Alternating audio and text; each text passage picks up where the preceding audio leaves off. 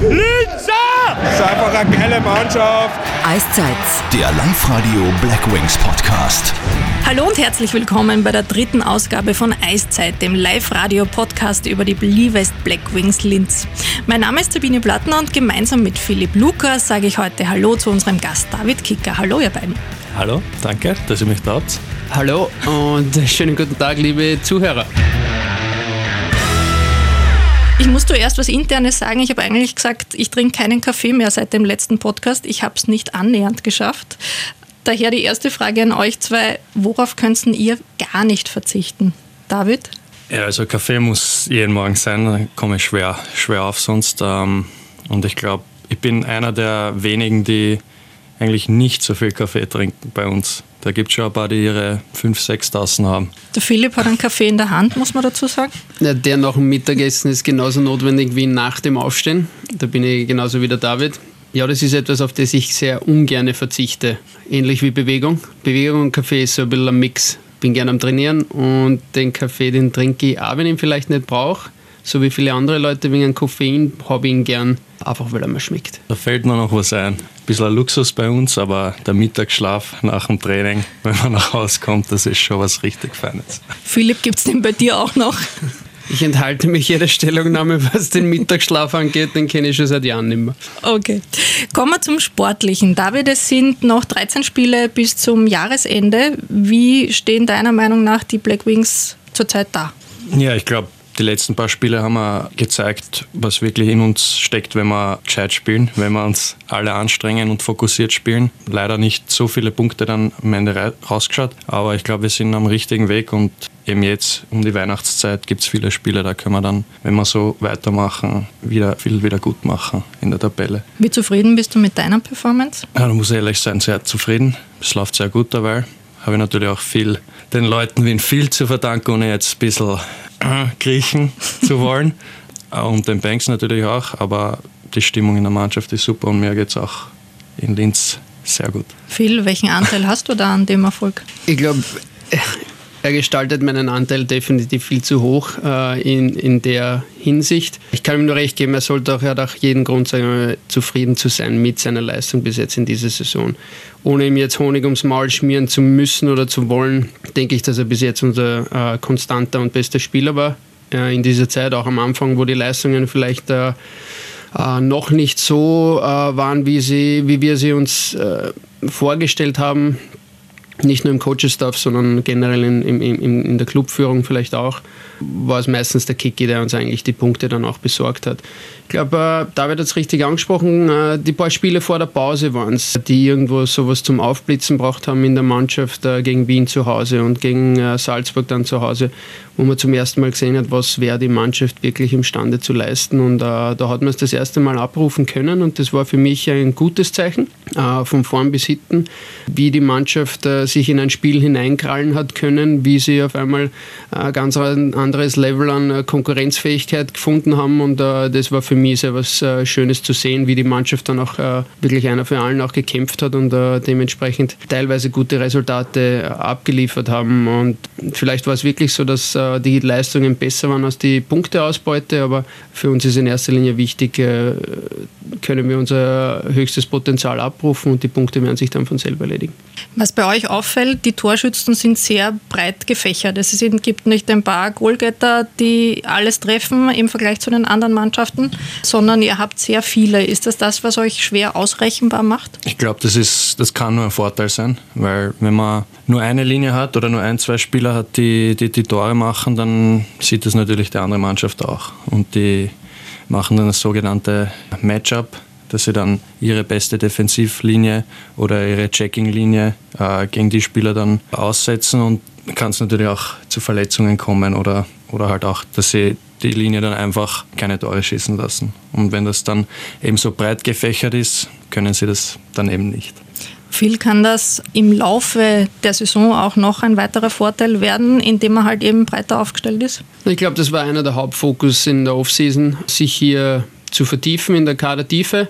Einfach, äh, so wie es der David jetzt auch gesagt hat, äh, breit gefächerter aufgestellt zu sein, das Scoring vielleicht breiter zu gestalten, als es in der Vergangenheit war, auch mehr Spieler äh, konstant zum Einsatz zu bringen. das ist uns jetzt in den vergangenen zwei Monaten, sagen wir, immer besser gelungen. Dass auch andere Leute, die, von denen es vielleicht nicht gewohnt war, in Scoring, sage ich erschienen sind, äh, so wie zum Beispiel ein Stefan Gaffal. Und äh, wir haben auch äh, Andreas Christler wieder zurück im Line-Up gehabt, der immer, bis, immer besser in die Gänge kommt. Und, und so ist es natürlich schwer, sagen wir uns auszurechnen als Gegner. Und das war auch das Ziel irgendwo. Äh, nicht nur im Scoring effizienter zu sein oder breiter zu sein, sondern auch die Eiszeiten zu verteilen, um im Februar und im März und auch im April noch spielen zu können und dort äh, eigentlich noch zulegen zu können.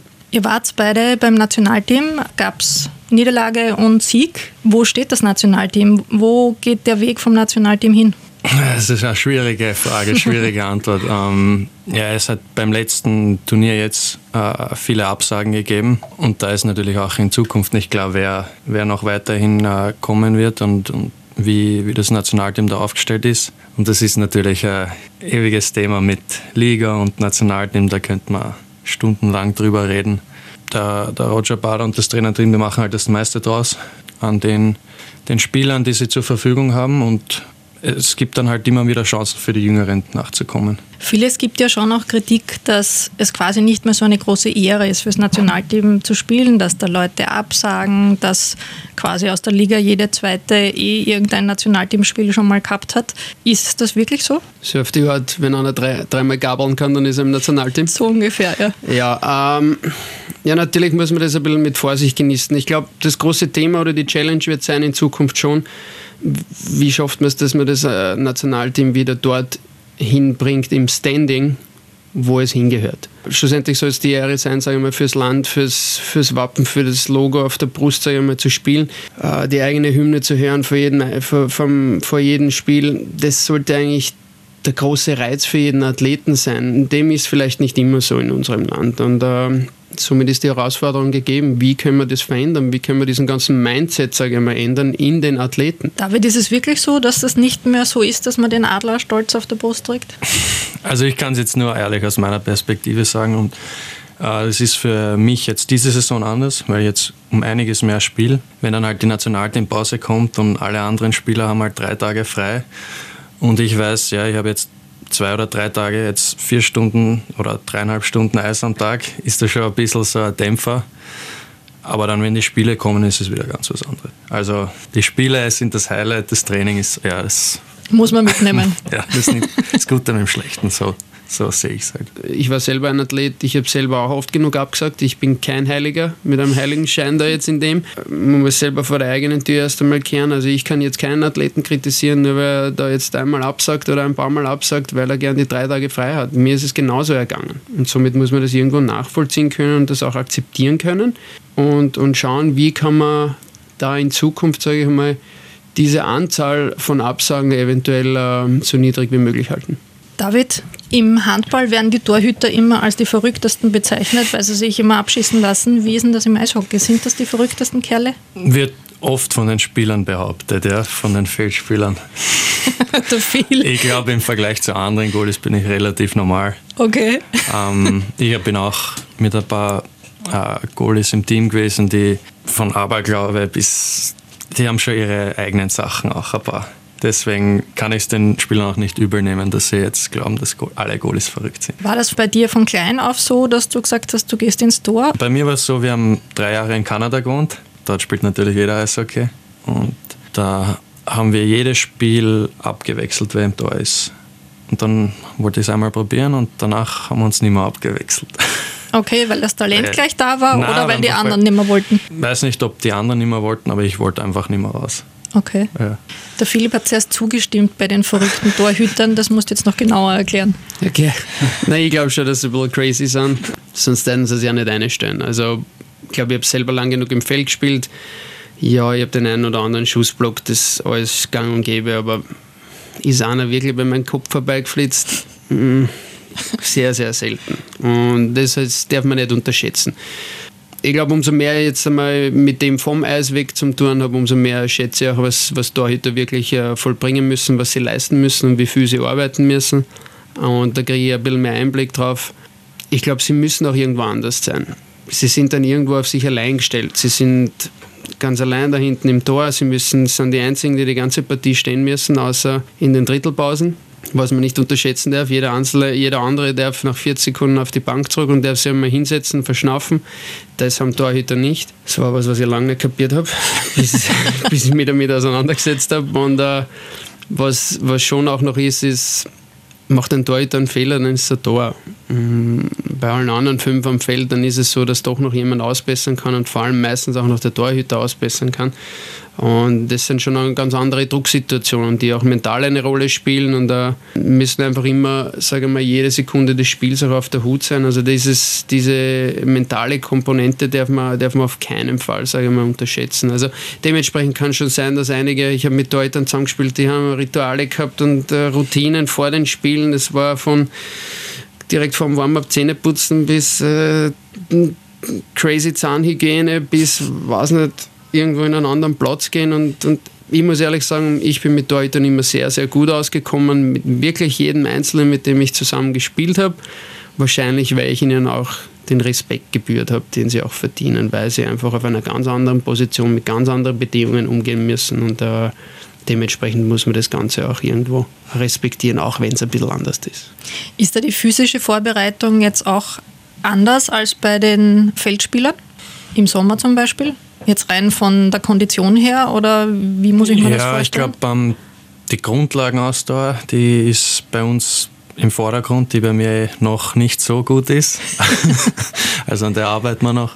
Aber also ich kann nur von meinem Training reden und wir machen sehr viel mit äh, Schnellkraft und Sprungkraft, eben weil wir sehr viele kurze, äh, schnelle Bewegungen brauchen und eben keine längeren Sprints, sage ich mal. Und die Erholungsfähigkeit ist dann natürlich auch wichtig, weil wir eben, wie gesagt, keine 40 Sekunden oder länger draußen sitzen mhm. können. Wie streng ist denn der Phil als Trainer? Der Phil ist wie einer von uns, sage ich mal. Also der, na, der versteht uns wirklich. Für, vielleicht für ein paar Spieler nicht streng genug. Ähm, aber äh, das hängt halt von dem Spieler ab, dass er selbst Verantwortung zeigt dafür, was er, was er reinsteckt. Zum Abschluss, ihr kennt unsere Rubrik Intimer Wordrap. Keine Angst, ihr müsst jetzt nicht antworten. Aber wir haben heute den Andi Christler zu Gast. Was gibt es über den zu sagen? David, was ist das für ein Typ? Herrlicher Typ, sehr lustig, sehr lustig. Also super in der Kabine, hat immer einen Schmäh parat, bringt eine gute Stimmung rein. Eine Frage habe ich noch, die ist mir jetzt ja. gerade eingefallen. Ich habe gehört, du bist der Kassier in der Mannschaft. Ja. Wer zahlt denn da besonders viel ein? Die häufigste Strafe haben wir eigentlich, weil wir jeden Tag einwiegen und auswiegen müssen. Das ist am, häufig, am häufigsten, dass da wer vergisst. Aber wir haben auch oft Spieler, die für einen Sieg, was Money on the Board heißt das, dass wir für einen Sieg einzahlen, wenn wir das Spiel gewinnen. Und da sind wir dieses Jahr eigentlich sehr brav, muss ich sagen, im Vergleich zum letzten Jahr. Und also wer von der Mannschaft ist da besonders spendabel? Das verteilt sich eigentlich genauso wie unsere Punkte circa. Okay. Also da gibt es nicht einen oder zwei, die, die jedes Spiel einzahlen, aber wir versuchen das auch immer irgendwie in Bezug auf einen Spieler zu machen. Also wenn wir jetzt gegen zum Beispiel Znaim spielen, der Marek hat den Znaim gespielt, dass er dann was aufhört oder wenn wir gegen Wien spielen, haue ich was drauf. So auf die Art funktioniert das dann. Okay. Philipp, wie oft hast du einzahlt? Ich verdiene es wenig, deswegen soll ich nichts sein. Das war, war Spaß. Ich, äh, ich weiß nicht, entweder habe ich noch nichts falsch gemacht oder ich bin noch nicht aufgefordert worden, etwas einzuzahlen. Also, aber der Tag wird sicher kommen, wenn ich vielleicht einmal irgendwas Money on the Board, vielleicht auch mal was drauf habe, aber bis jetzt war es noch nicht so. Noch dein Wort zum Andi Christler? Ja, ich kann, äh, kann Kick eigentlich nur, nur zustimmen. Äh, Humor extrem trocken genau das, was man nicht erwartet, das kommt dann und das haut die komplett aus der Bahn. Also es ist zum Lachen, wirklich zum Schreien teilweise. Mir gefällt, wir haben glaube ich vorher geredet, das ist das, was man sieht, das kriegt man. Also es ist diese Ehrlichkeit, die ich sehr schätze an ihm. Ich glaube, so spielt er und das schätze ich auch an ihm. Das ist, er geht da raus und er ist einer, der für die Mannschaft da ist. Er hat ein bisschen eine sehr intensive Ader in sich und wenn man die rauskitzelt dann und in einem gewissen Rahmen halt, ohne dass er vielleicht seine Strafen nimmt, dann bin ich ein voller Fan von ihm und seiner Spielweise und uh, ich glaube, dass er ein ganz wichtiger Bestandteil unserer Mannschaft ist. Dann sage ich danke an die beiden Herren. Schön, dass ihr da wart. Danke für die Einladung. Wie immer. und wir hören rein, was der Andi Christler zu sagen hat im intimen Wordrap. Name, Andreas Christler. Spitzname, Distant. Position, Stürmer. Beziehungsstatus, Äh, Freundin. wo kennengelernt, In Linz. wie lange schon zusammen, Äh, eineinhalb Jahre. größte Stärken, Gelassenheit, glaube ich. größte Schwäche, Äh, ungeduldig. Manchmal. Äh, Wartezeiten irgendwo, keine Ahnung, im Auto, Stau vor allem, ja. erster Gedanke, wenn ich am Morgen aufwache, Ich weiß. Das darf ich noch nicht sagen, glaube ich. nach meiner Karriere werde ich, Studieren. Äh, Betriebswirtschaft. Ob das irgendwas sagt. welchen Aberglauben hast du? Äh, ich ziehe alles rechts zuerst an. Egal ob Schuhe, Ellbogenschutz oder Hand. Welcher Star wärst du gerne? Ein Rockstar. Äh, Gitarre spielen ist, glaube ich, cool. Wenn ich ein Tier wäre, wäre ich, Ja, Kotz. Kotz sind eigensinnig und die tun einfach, was sie wollen. Und, ja. und jeder liebt sie. mit wem hast du als letztes telefoniert? Das war gestern. Mit wem habe ich gestern telefoniert? Mit einem guten Freund von mir. Ähm, um die Taufe von seinem Kind. Meine Traumfrau ist, Schwarz. Schwarzhaarig. das ist meine Spotify-Playlist. Rock, Country, einfach alles. Tom Petty, uh, I won't back down.